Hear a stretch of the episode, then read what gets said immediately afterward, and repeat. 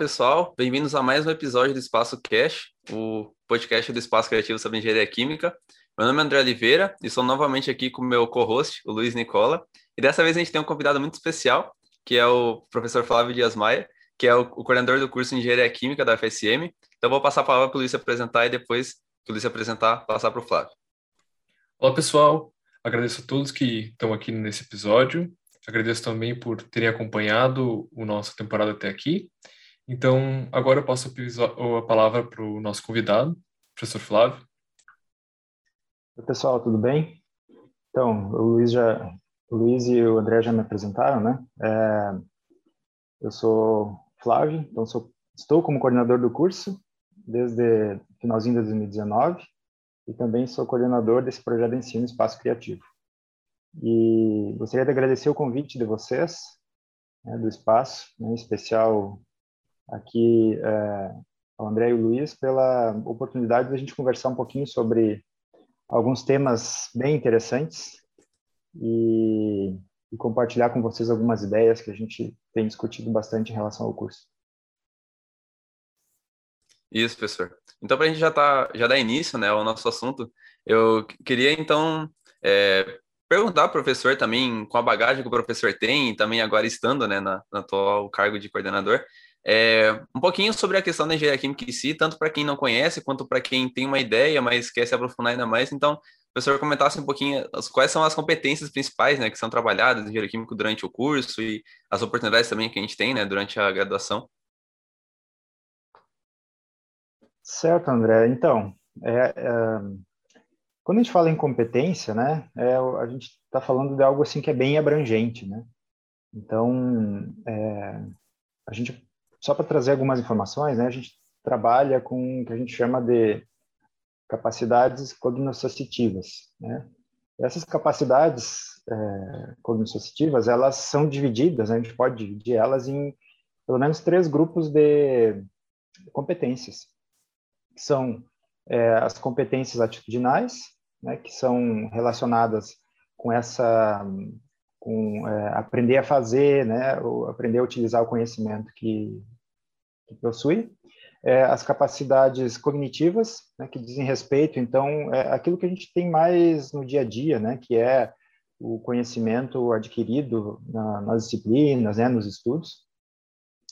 E a terceira o terceiro grande grupo de competências, né, que são as competências atitudinais, que dizem respeito a, a essa relação, né, entre aprender a ser, conviver, essa questão mais voltadas é, também para questões de comportamento. Né? Então, no curso, a gente tenta, né, de uma forma ou de outra, trabalhar ou desenvolver né, essas competências. Então, algumas disciplinas são mais voltadas para as competências cognitivas. Outras disciplinas acabam trabalhando mais com competências atitudinais.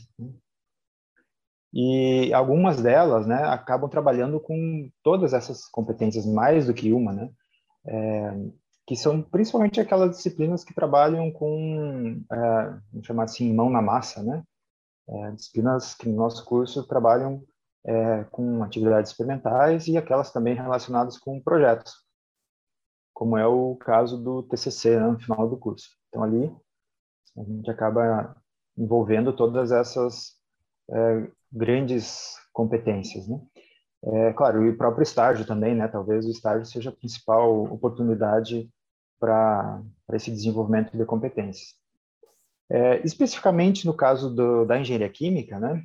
O estudante de engenharia química, ao longo do curso, né? Ele vai ter oportunidade, então, de ter, durante o aprendizado dele, né, contato com é, disciplinas de diferentes áreas, com conhecimentos bem variados, e a gente tenta, né, de uma maneira mais assertiva, buscar com que ele desenvolva é, esses, essas competências divididas nesses três grupos, né. É, a gente pode também lembrar aquela taxonomia de Bloom, que talvez já devem ter ouvido falar, que traz essa abordagem né, de uma pirâmide. Então, a gente teria ali uma pirâmide é, de, digamos assim, níveis de aprendizado, de conhecimento, né?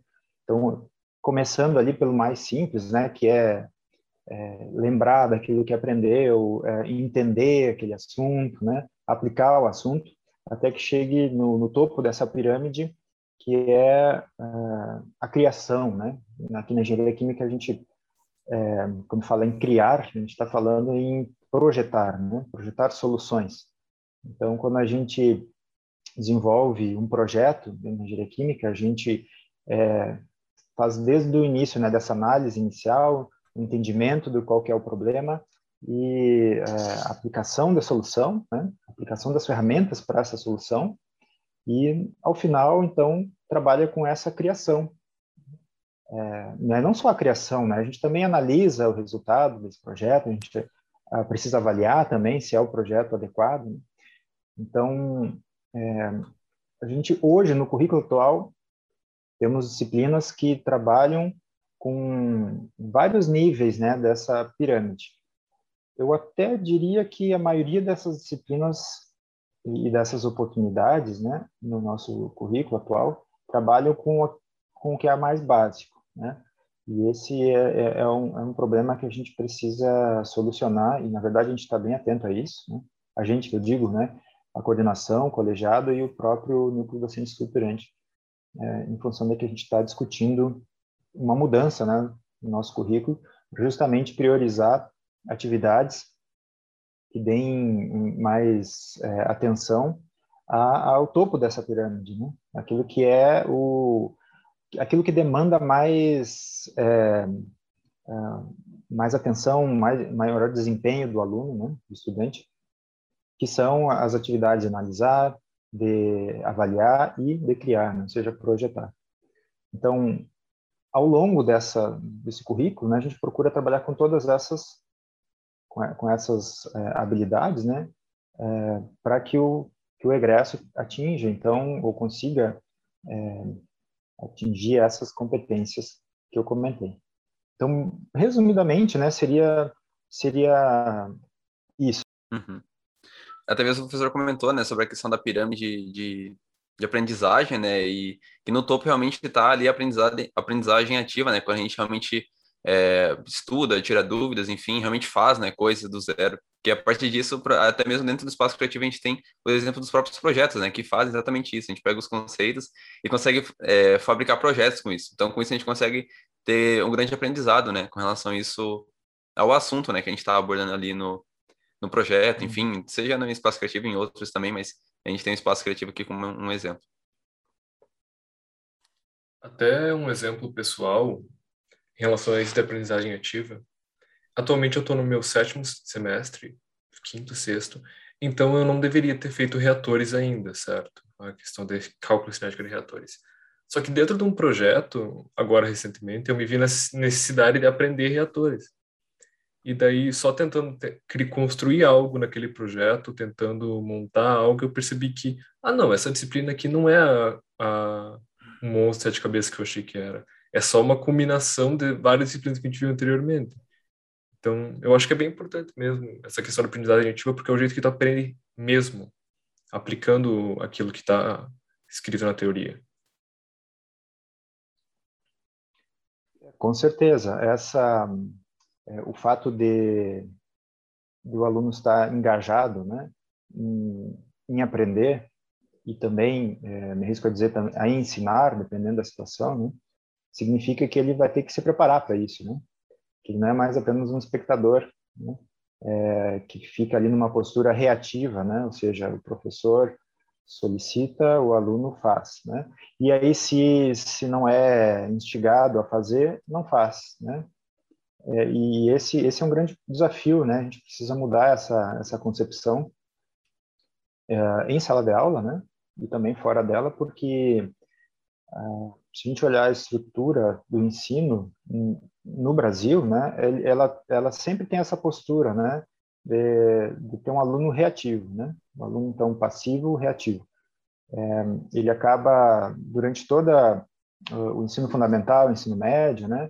Sendo é, é, agindo, né, apenas a partir de, de, uma reação, né, ou seja, o professor pede, o aluno faz. E quando chega na universidade, é, é a gente vê que os alunos até certo ponto, sofre um choque, né? Porque as coisas aqui são diferentes, né? E aqui a, a, a nossa proposta, né, é que o aluno seja ativo, né, proativo, que ele é, tenha uma, uma outra postura, tanto em sala de aula quanto fora dela, porque é, é, um, é um preparativo, né, para a atuação profissional. Então, na atuação profissional, essa postura reativa não funciona, né? Os problemas vão surgindo e não vai ter alguém que vai dizer todas as vezes, né? Faz assim, faz assado, né? Ou presta atenção. Né? isso, isso a gente demora a se dar conta, né? Eu falo porque eu também fui aluno. Então, a gente demora a perceber é, que esse comportamento ele está errado, né?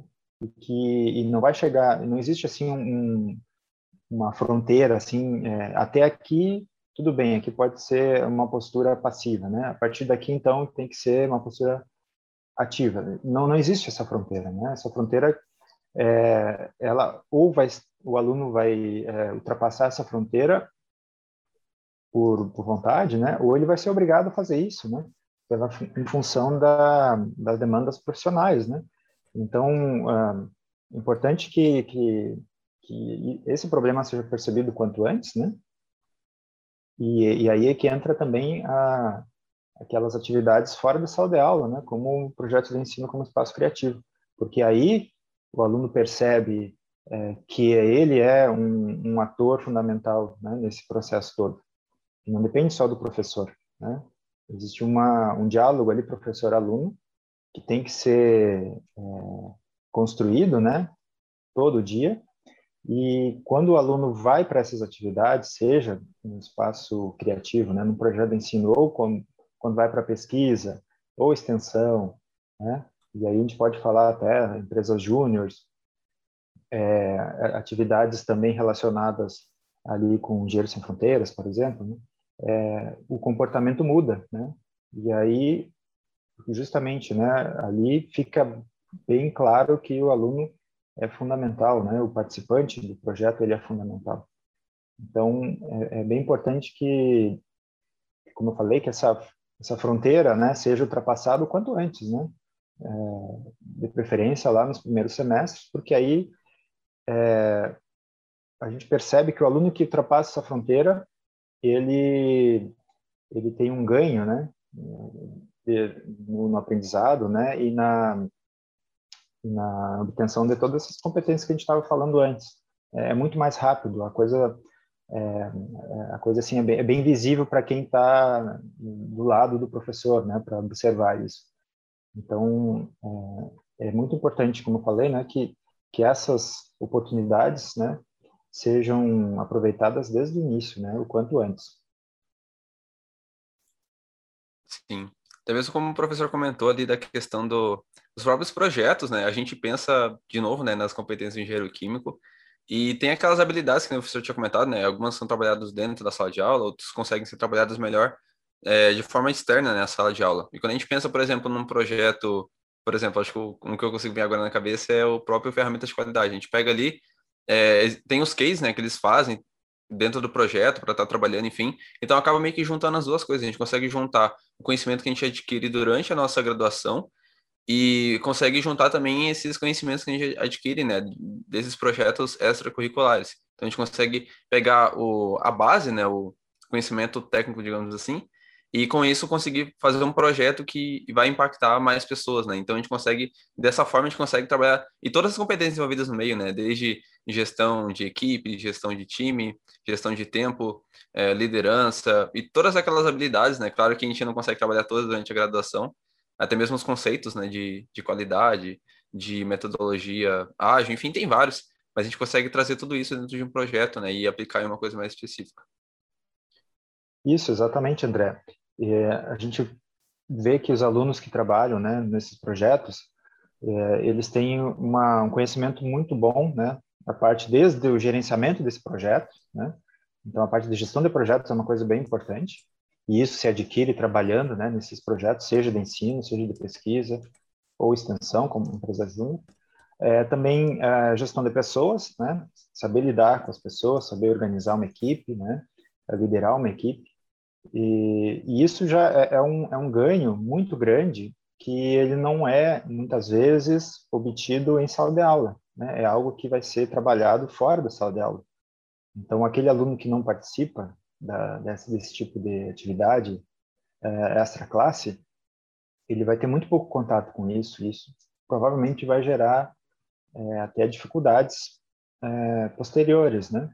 É, por isso, até é, já trazendo algumas algumas informações sobre o que a gente pretende para a reforma curricular, é, é, que a gente consiga colocar no nosso currículo, no nosso curso de Engenharia Química, é, possibilidades, atividades dentro das disciplinas para justamente é, dar oportunidade a todos os alunos para que eles consigam desenvolver essas capacidades. Então, é algo assim que a gente sabe que é muito importante é, e que é muito cobrado, né, pelas pelas empresas, pela sociedade em geral.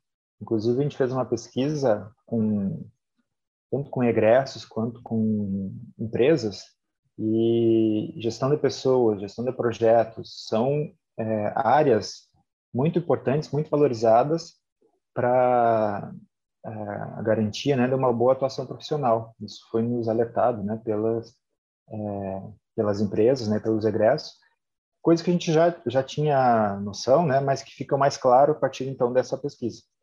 Né? E essas habilidades e competências, hoje elas são muito desenvolvidas nessas atividades fora de sala de aula, por isso dessa importância. Pois é. Até mesmo comentando sobre a reforma, já que o professor tinha comentado. Então, é, atualmente, quais são, digamos assim, de uma forma geral, assim, as ideias, enfim, as coisas que, até mesmo como o professor comentou, né, de dar mais, mais, dar mais uma ideia para o próprio aluno de engenharia química da questão dos projetos, enfim, é, nesse sentido dos projetos de ensino e também sobre a questão do, das próprias disciplinas em si, qual que é a ideia, né, atualmente com a reforma, no momento que a gente está agora.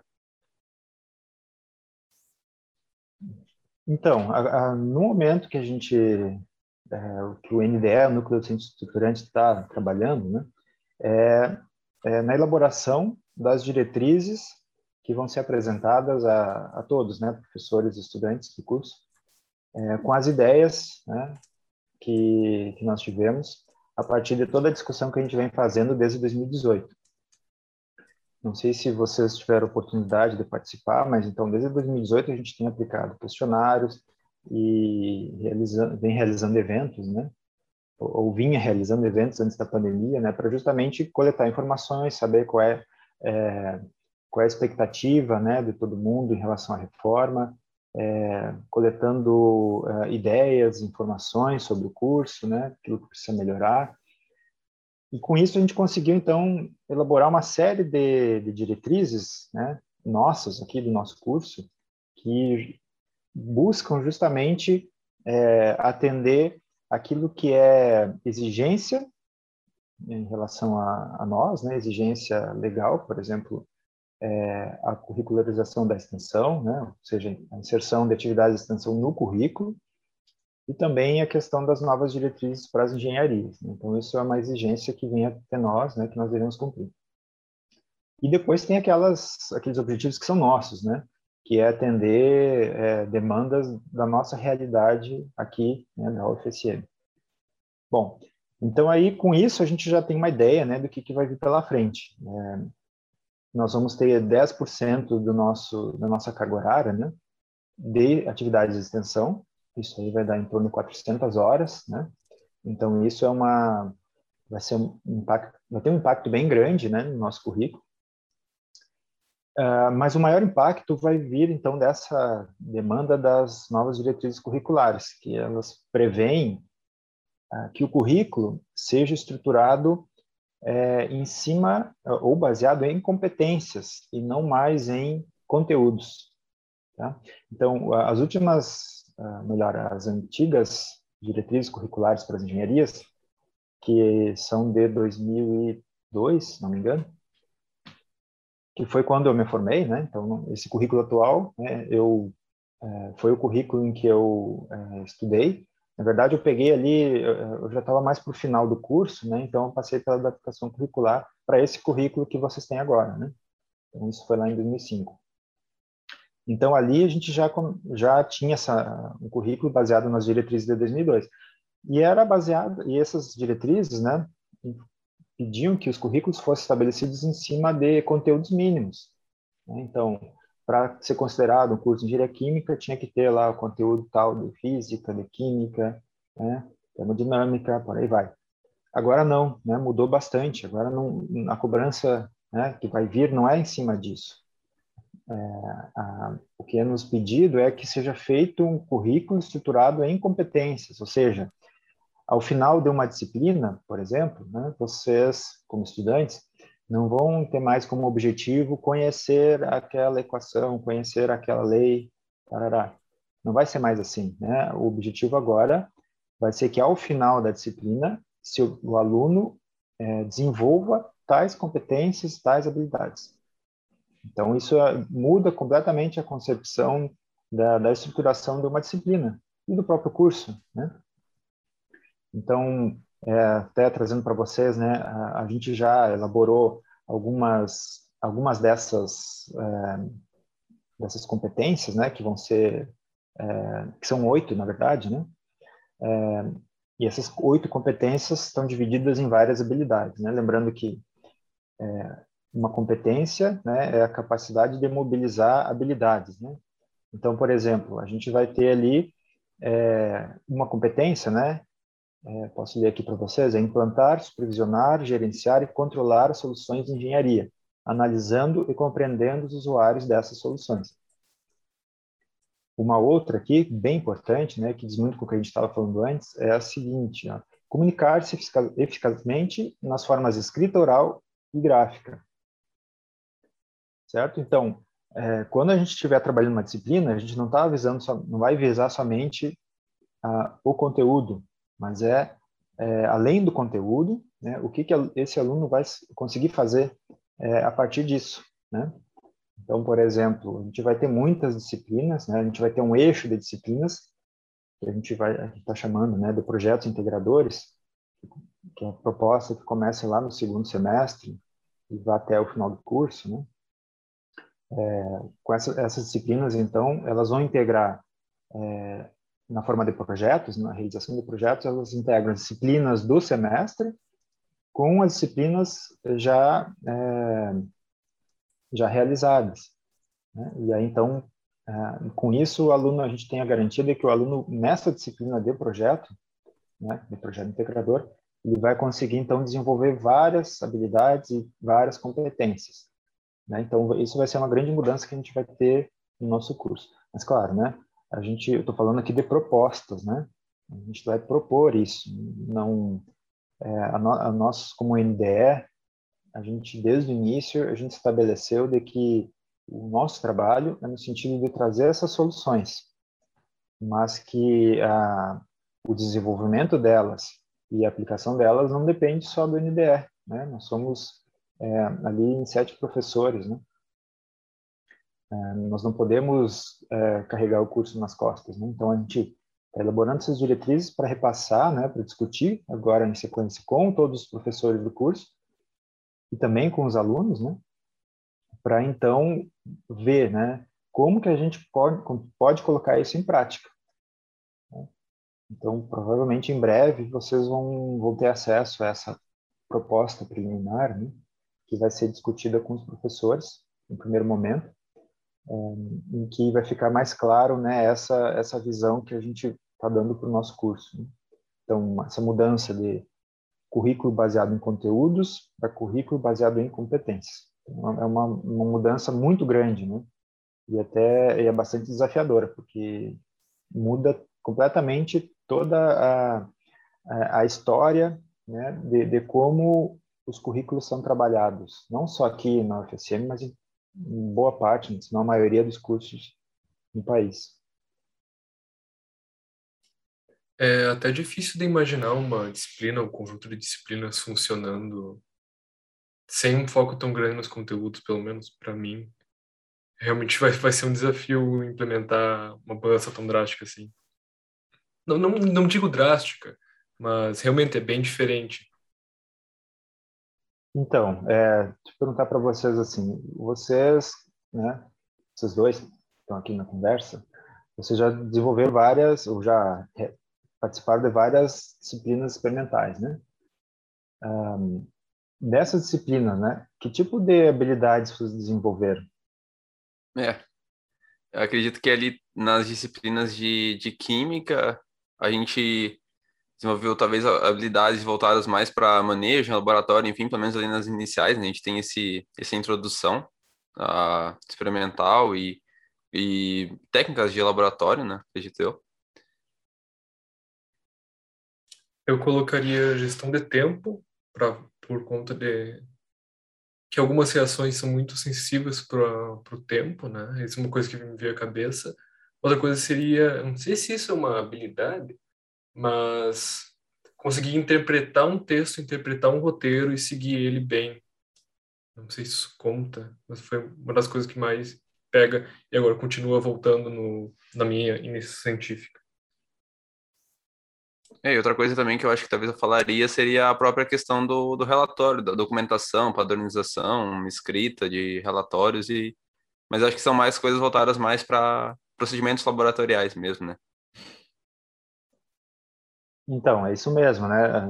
Um exemplo é esse, né? Uma disciplina do laboratório em que é uma disciplina mão na massa, né? Vejo que ela ela trabalha, né, ou desenvolve mesmo que não como objetivo, né, mas ela desenvolve várias habilidades, né? Então, vocês têm que entender a técnica, né? Vocês têm que analisar aquilo que vai acontecer, uh, tem que ter, um, vocês têm que utilizar o conteúdo que vocês já estudaram para uh, imaginar ou para pensar no que vai acontecer. Vocês vão manipular a vidraria, né? Então tem habilidades motoras ali que são desenvolvidas, né?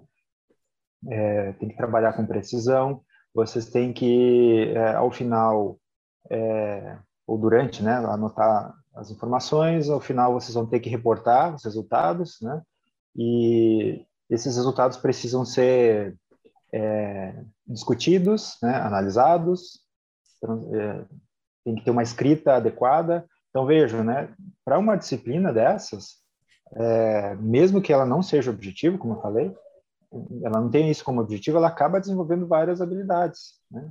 E por fim, essas habilidades se, se configuram, né, numa competência, né? Que pode ser ali é, uma competência é, analisar um processo reacional, né? Outro é reportar informações, né? Então, é, a gente não a gente não costuma dar muita bola para isso, mas todo o trabalho que o engenheiro faz ele precisa transpor isso é, na forma escrita, né? Ah, na forma oral ou visual, que seja, né? Mas alguém vai, alguém tem que é, é, fazer uso de, desse de resultado do trabalho do engenheiro. Né? Então, não basta apenas é, fazer um projeto, né? Ou fazer um cálculo, alguma coisa assim. Alguém tem que ser capaz, alguém que vai ser é, responsável ou que alguém tem interesse por esse projeto, tem que ser capaz de entender o que está sendo proposto. Então, o, o, engenheiro, nesse caso, né, o engenheiro químico, tem que saber reportar. Reportar seja de forma escrita, de forma oral, é, forma visual, né, fazendo um, um, um, desenho, um croquis, uma planta baixa, né, um, um, fluxograma, que seja, né. Então, isso é extremamente importante né? E a gente precisa que isso seja trabalhado assim mais de forma mais intensa no nosso curso, né? Porque muitas vezes a gente é, acaba não dando atenção para isso, né? A gente não acaba não dando bola mesmo, né? Faz um relatório, aí esse relatório não segue uma formatação, é, ou, ou, a gente não, não presta atenção se ele está seguindo bem a, a, o roteiro, né? Tem os objetivos claros, que tem uma metodologia, que reporte bem os resultados, né? que todas as informações ali estejam baseadas em referências, né? Isso é muito importante. Então a gente tem que a partir de agora, né, analisar o que a gente vem fazendo para partir disso, então deixar de, colocar de forma mais clara, né, inclusive com objetivos mais claros, para que a gente atenda então essa demanda que é um currículo baseado em competências. Mas veja, né, muito do que a gente vai ter que fazer a gente já vem fazendo. Em alguns casos tem que fazer isso de forma mais clara, em outros casos a gente vai precisar de uma grande reformulação mesmo. Né? E aí que talvez seja o maior desafio. Sim. Até mesmo pensando nesse, nesse exemplo né, de um laboratório, enfim, seja os laboratórios de química ou os laboratórios que a gente tem posteriormente, né, ali nos módulos da, do departamento, a gente vê, por exemplo, uma situação em que pode gerar uma dúvida fazer ou não algo durante o procedimento, né? Às vezes a gente pega o procedimento, o procedimento lê, e conforme a gente lê, a gente, para nós, tá, tá, bem tranquilo. E aí, quando a gente vai realmente executar, surge alguma dúvida. E a gente pensa, ah, será que eu posso fazer tal coisa? Será que eu posso fazer de alguma outra forma? E aí, eu acho que a competência se liga muito a isso. É a gente ver aquilo, entender, não, mas é, vamos supor, se eu adicionar mais calor aqui, ou se eu abaixar a temperatura aqui, isso vai causar um efeito que foi uma coisa que, enfim, né, já foi passada de forma teórica, ou enfim, isso já foi estudado, né? Então, quando a gente pensa nesse tipo de, de situação, né, geralmente a gente tem os laboratórios ali do departamento, eles são é, ao mesmo, é, eles ocorrem ao mesmo tempo, né, que as disciplinas, ou até mesmo depois. Então a gente tem essa, essa bagagem para estudar. Não, mas se eu adicionar calor aqui, pode acabar é, se eu acabar diminuindo a, temperatura, pode acabar precipitando antes ou, ou acabar precipitando no, durante né, o experimento. Então, é esse tipo de coisa que a gente é, que a gente trabalha as competências para ter essa, essa ligação, né? E é uma coisa também que, até mesmo complementando com os outros episódios que, que a gente tem do Espaço Cast, foi uma coisa que vários convidados falaram, essa questão de, de ter essa visão do, da, dessas competências mesmo, é ter essa visão macro de o, os efeitos que a gente pode ter ou não dentro de um processo, dentro de um, de um próprio experimento, a gente ter a adquirir né, esse conhecimento e daí entender né, o que está acontecendo, o que, que não está acontecendo, não simplesmente fazer por fazer, né? É ter essa visão justamente com as competências que a gente adquire dentro e fora da. Quer dizer, durante a graduação e extra-graduação. Isso, André, essa visão crítica sobre as coisas, ela é fundamental, né? Aí, voltando àquela, àquilo que a gente estava falando antes, né, da, daquela pirâmide do conhecimento, essa visão crítica, ela está lá no topo, né? Lá no topo dessa pirâmide. Então, a questão de avaliar, analisar, isso, para que a gente consiga fazer isso, primeiro a gente tem que se dar conta que precisa fazer, né? É, muitas vezes a gente tem uma certa passividade em relação às coisas, né? Que a gente é, simplesmente engole, mas sem pensar, né? Você pensar por que, que as coisas são assim, por que, que eu estou fazendo isso, né? Então, primeira, primeiro ponto é esse, né? É, ter uma visão crítica do, do porquê que as coisas estão acontecendo.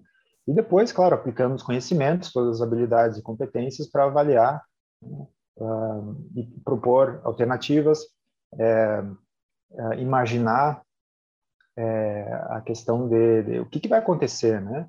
Então, prever coisas, né? é, é, uma, é uma habilidade que é muito importante, né? Não estou me referindo previsão de número da Mega Sena, né? É, previsão de o que, que vai acontecer numa reação química, quais problemas pode dar se essa reação sair de controle, né? Uma reação muito exotérmica, será que a área de troca térmica daquele reator ela é suficiente, né? É, esse tipo de, de, de, análise, isso, isso é extremamente importante, né? porque é, enquanto, né, trazendo um exemplo de um processo químico, né, enquanto que um, é, um, um, processo está tá funcionando bem, estado estacionário, é uma beleza, né? Mas no momento que, é, que precisa parar a operação, iniciar a operação, que tenha a, algum problema né, no próprio controle desse, dessa operação, desse processo, a gente tem que ter a noção de que pode acontecer, né? É, para prever mecanismos para impedir ou minimizar uh, riscos, né? Então, isso a gente transporta, né? Toda, toda essa, uh, essas habilidades que a gente desenvolve ao longo do curso para a atuação profissional, né? E, e claro, para o nosso dia a dia, né? Então, a gente consegue trazer vários conhecimentos da engenharia química para o nosso dia a dia. Então, isso, isso também é, é uma das, das características né, da engenharia química, né? Ela está muito ligada com, com a nossa realidade né, diária. Até o que o senhor citou sobre a questão do que, que pode, acontecer quando você inicia um processo, ou até mesmo na, durante o processo, na fase, na fase transitória, é algo que eu acabei aplicando faz alguns dias num projeto dentro do espaço criativo, que é justamente a questão de analisar os desastres industriais que podem acontecer e que já aconteceram. Por exemplo, a gente estava realizando análise de um reator de batelada, cujo sistema de resfriamento falhou e por conta de vários motivos não existia outro sistema de resfriamento como backup. Então o que acabou acontecendo foi que o reator superaqueceu e acarretou numa explosão e numa numa falha bem grave da área do laboratório e no caso da região em volta. E justamente aconteceu por quê? Porque até mesmo os engenheiros químicos que eram responsáveis pelo processo não tinham ideia da real magnitude da reação que poderia estar acontecendo. E isso, no caso, aconteceu no laboratório nos Estados Unidos e foram até feitas mudanças justamente na, no currículo dos cursos de engenharia química dos Estados Unidos para refletir esse tipo de acidente melhor. Que é uma coisa que tinha acontecido, eu acredito que aconteceu 162 vezes antes da, da alteração do currículo, segundo a Chemical Safety Board dos Estados Unidos esse tipo de explosão de um reator descontrolado. Então, Luiz, isso é, é esse exemplo que né, você está falando, ele é muito importante e, e a gente tem, é, de novo, né, a gente que eu me refiro ao NDE, a gente tem essa consciência de que o nosso curso vai precisar estar atento a isso, né? Aliás, nós já estamos atentos a isso e está trazendo um spoiler, é bem possível que nós tenhamos uma disciplina sobre isso, né? sobre é, análise de segurança de processos, né? É, então, trazendo um pouco aquela, aquele, aquela discussão que tem lá na né, ergonomia e segurança do trabalho, né, trazendo para a engenharia química, né, com enfoque é, também em relação a isso, mas isso é ergonomia e segurança né, do trabalho, mas trazendo né, essas informações de segurança de processos, né, aquelas metodologias para análise de risco, prevenção de incidentes, né? É, RASOP, por exemplo, isso a gente atualmente não tem, mas a gente sabe que é muito importante. E aí também, né, é, existe uma uma posição né, legal que, que, diz que os cursos de engenharia têm que ter isso. Hoje nosso curso tem, né, que é essa disciplina é, de ergonomia e segurança do trabalho. A gente quer trazer ela mais para a engenharia química, né, para justamente é, explorar essas todas essas variáveis, né, que, que são específicas, né, da engenharia química. Nesse mesmo ambiente, né, de, de futuro, de é, mudanças do nosso currículo com relação às competências e o profissional do futuro, eu queria perguntar para o Flávio, então, sobre quais são as competências que são esperadas, então, de um profissional do futuro, né? Como que, quais são os principais, os principais pontos, assim, habilidades, realmente competências que esperam-se e vão ser trabalhadas pensando já no, no profissional do futuro? É, é, André, essa pergunta é muito boa. É, e também é difícil de responder, né?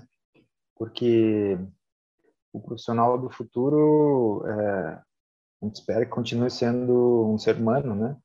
Então, essas mesmas habilidades e competências é, desejadas, elas são desejadas desde agora, né?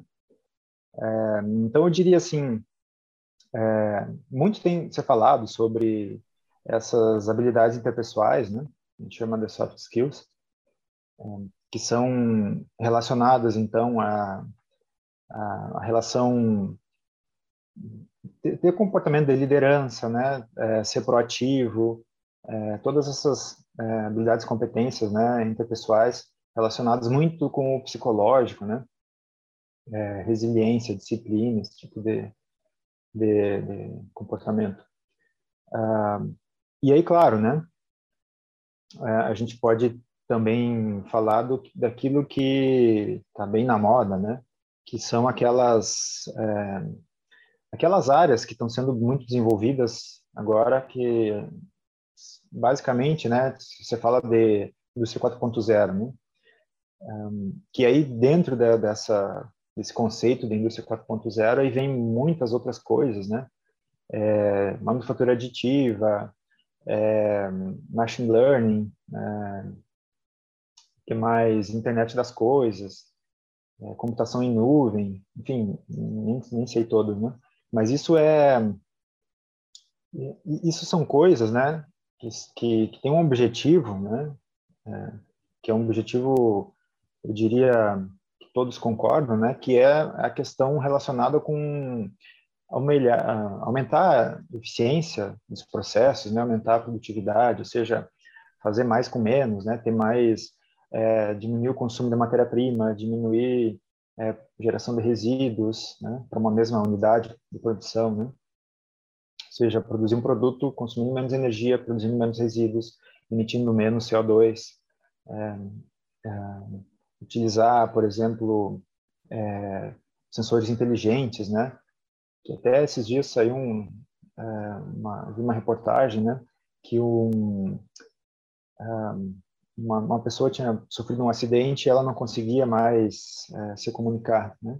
Então aí foi implantado um, um sensor, né, no, no, cérebro dela e esse sensor emitia sinais lá para um, um, equipamento, né, que é, trabalhava com esse aprendizado, né, máquina, né, machine learning.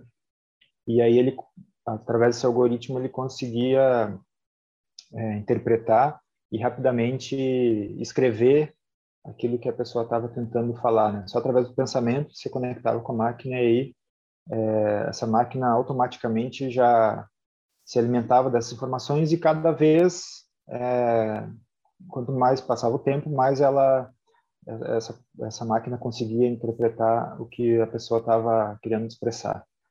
Isso acontece também com os processos, né? Então, é, algoritmos que captam informações do processo e, e conseguem, então, entender muito bem aquilo que está acontecendo e já antever é, ações prevendo é, modificações, né? Prevendo, prevendo o que, que vai acontecer, de, de, pequenas alterações, né? Para readequar essa produção. Isso, isso é muito importante. Né? Isso é uma coisa que, é, que é fundamental, né? Na, um conhecimento básico sobre isso, né? Então, alguma coisa a gente já vem fazendo, né? Aqui na, na universidade, talvez mais relacionado com é, pesquisa mesmo, né? Do que com o ensino. Então, é, talvez a gente tenha que, é, em algum momento, já antever, né? Essa necessidade de a gente trabalhar um pouco mais sobre sobre essas áreas, né? Uh, aí, claro, né? É, a gente tem que ter, como a gente estava falando antes, de uma visão crítica, né? A gente também tem que ter uma visão crítica sobre isso, é, porque muito tem se falado, né, sobre essa as consequências, né, dessa super automatização dos processos, né? Então, aliado a isso vem o quê? Questão relacionada com desemprego, né, ou subemprego. É, e, e, a gente, né, me refiro a engenheiros químicos, tem um papel fundamental nisso, né? Então a gente tem também ter essa visão crítica para saber se isso que a gente está propondo, né, essas soluções para eficientizar o processo, aumentar a produtividade, se isso um, é realmente adequado, né? Porque é, pode resultar, né, em desemprego né, ou subempregos isso tem uma consequência drástica né, na, na sociedade. É, isso tem que ser falado muito, né, uma discussão polêmica, né, é, principalmente agora. Você fala muito em nesse Great Reset, né, que está sendo proposto lá pelo, pelo Fórum Econômico Mundial, né, de, de mudar mudar essas relações de trabalho, mudar essas relações de produção, né, e como o engenheiro químico é um engenheiro de chão de fábrica, né? É, a gente não pode falar em uma, uma, indústria sem um engenheiro químico, então ele é ator fundamental nisso, né? E aí da importância da gente ter essa visão crítica sobre isso que está acontecendo. É uma mudança bem drástica, né? É, tem países já muito mais avançados, né? Alemanha, Japão, o Brasil engatinha nessa área, né? É, mas apesar disso, a gente não pode ter uma visão cega e, correr atrás dessas soluções que parecem é, milagrosas, né? Sendo que tem um efeito bastante deletério sobre sobre as pessoas, né? sobre a sociedade como um todo. Mas então, voltando, né, aquela, resumindo aquela pergunta, né, é essas questões dessas habilidades é, interpessoais, né, que a gente chama de soft skills, né, essas são competências que são cada vez mais importantes e e também aliado a isso que eu estava comentando, né, essas essas novas áreas, né, que, que estão surgindo aí que a gente está é, que estão relacionadas com isso que a gente chama de indústria 4.0. Mas lembrando, né, engenharia química é, tem mais de 100 anos, né? É, esses processos físicos e químicos vão continuar acontecendo, então esses conhecimentos e as habilidades relacionadas a eles vão continuar sendo necessárias, né? Apenas a questão de adicionar aquilo que é a exigência do momento, né? Então, como eu falei nesses exemplos aí. Sim, eu acho legal esse exemplo que o professor comentou, que os cursos existem há mais de 100 anos, né? E todo esse período a engenharia química mudou. E atualmente a engenharia química ela pode ser aplicada em várias, várias coisas, a gente desenvolve várias habilidades, né? E, que nem eu sempre gosto de dar o exemplo, a gente tem os casos desde é, própria engenharia química na indústria, engenharia química em consultoria, engenharia química em vários, em, em todos os tipos de indústria, né? Seria até complicado falar aqui todos. Mas, enfim, eu acho que nesse ar de engenharia química, enfim, que está ampliado para tudo, né? Que tem várias áreas, eu acho que com isso a gente pode, então, ir encerrando o nosso momento. Não tivemos nenhuma pergunta no chat, então, é, usualmente a gente faz um momento de perguntas, mas como não tivemos, encerramos por aqui. Então, queria agradecer novamente a presença do professor Flávio, estando aqui conosco, também coordenador né, do Espaço Criativo. Bom, André, eu que agradeço a oportunidade de conversar com vocês e expor essas, essas ideias, né? É, lembrando que a gente é, vem trabalhando, né, na coordenação e também no IDE, para, é, no sentido de atualizar o nosso curso, né, e, e transformar ele em algo assim mais é, mais adequado a essa nossa realidade, né? A realidade atual. É, como comentei antes, né? A engenharia química vai continuar sendo engenharia química. É, o, o, currículo antigo é, foi um grande avanço na época, né? É, e agora a gente vai ter que, a partir desse currículo antigo, a gente vai dar um salto, né? É, e a nossa ideia, então, é que, que a gente consiga até ali 2023, né, ter esse novo currículo é, trazendo todas essas mudanças, né, e, e tornando ele mais, é, mais, dizer assim, agradável da gente trabalhar no dia a dia, né, não ser uma coisa assim tão, é, tão dura como muitas vezes a engenharia acaba sendo, né. Então, obrigado mais uma vez pela, pela oportunidade aqui de, dessa conversa com vocês. Nós que agradecemos, professor. E também gostaria de agradecer a todos que nos acompanharam aqui no Espaço Cast, desde o nosso primeiro episódio. E gostaria de dizer um pouco também que esse é o episódio final da nossa temporada. Então, novamente, agradecemos muitíssimo a todos que nos acompanharam até agora. Esses oito episódios já fazem alguns meses e se passaram muito rápido.